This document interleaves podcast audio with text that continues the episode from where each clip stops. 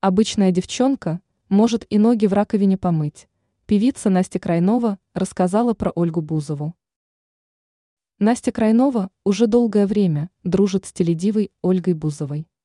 Поэтому певица точно знает о том, как ведет себя одна из самых ярких звезд российского шоу-бизнеса в моменты, когда камер нет.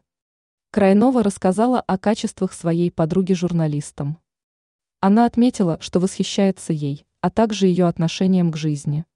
Бывшая участница Тутси отметила, что Бузова умная и талантливая девушка, но при этом она является упорным и трудолюбивым человеком, который привык говорить правду, а также может помочь советам, если кто-то из ее близких в этом нуждается.